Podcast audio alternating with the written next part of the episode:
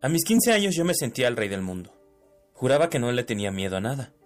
Todos en la secundaria donde yo estudiaba sabían que era el chico más aventado. Yo hacía cosas que nadie más atrevía. Cosas peligrosas y que se consideraban bastante, bastante divertidas. Todo el tiempo tenía una necesidad, propia de mi juventud. Demostrar que era alguien muy aventado. Al terminar las clases y salir de la escuela, era muy común como en todas las secundarias, quedarse cerca de la escuela con varios amigos y compañeros para platicar y decir bobadas de vez en cuando. Era habitual que en esos ratos de ocio hiciéramos tonterías. Vaya, era como mi escenario perfecto para lucirme.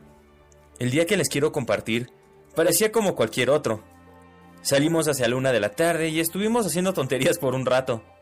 Recuerdo perfecto que ese día estaba una chica, la que yo veía como la más hermosa de toda la escuela. Ya saben, la clásica con la que todos quieren tener como novia. Cerca de la secundaria había una casa abandonada.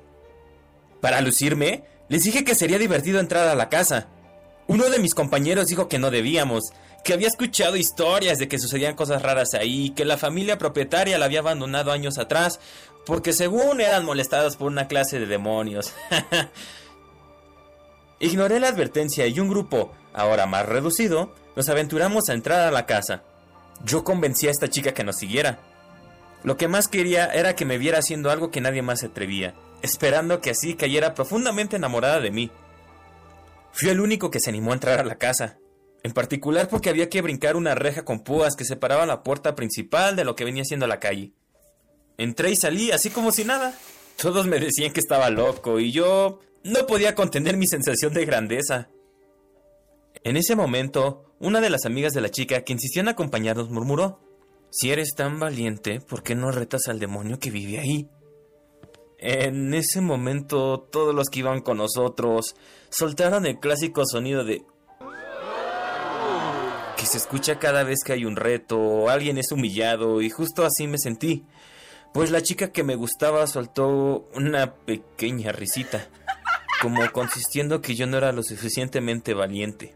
No iba a dejar que eso me detuviera, así que salté de nuevo. Entré en la casa y grité con todas mis fuerzas.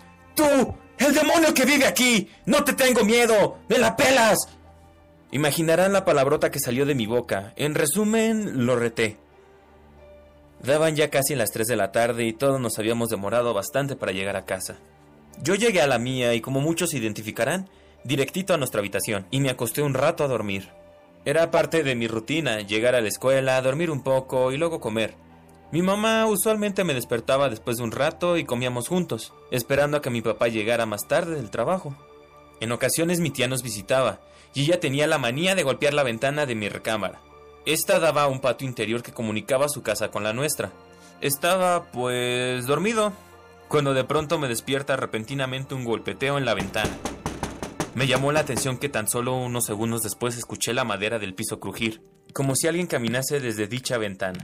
Eso me alertó un poco, pero fiel a mi naturaleza grité el nombre de mi tía, pensando que era ella anunciando su visita. Ella no respondía, y yo enfadado me dirigí a la cocina para comer y ver si había sido mi mamá quien había hecho el ruido.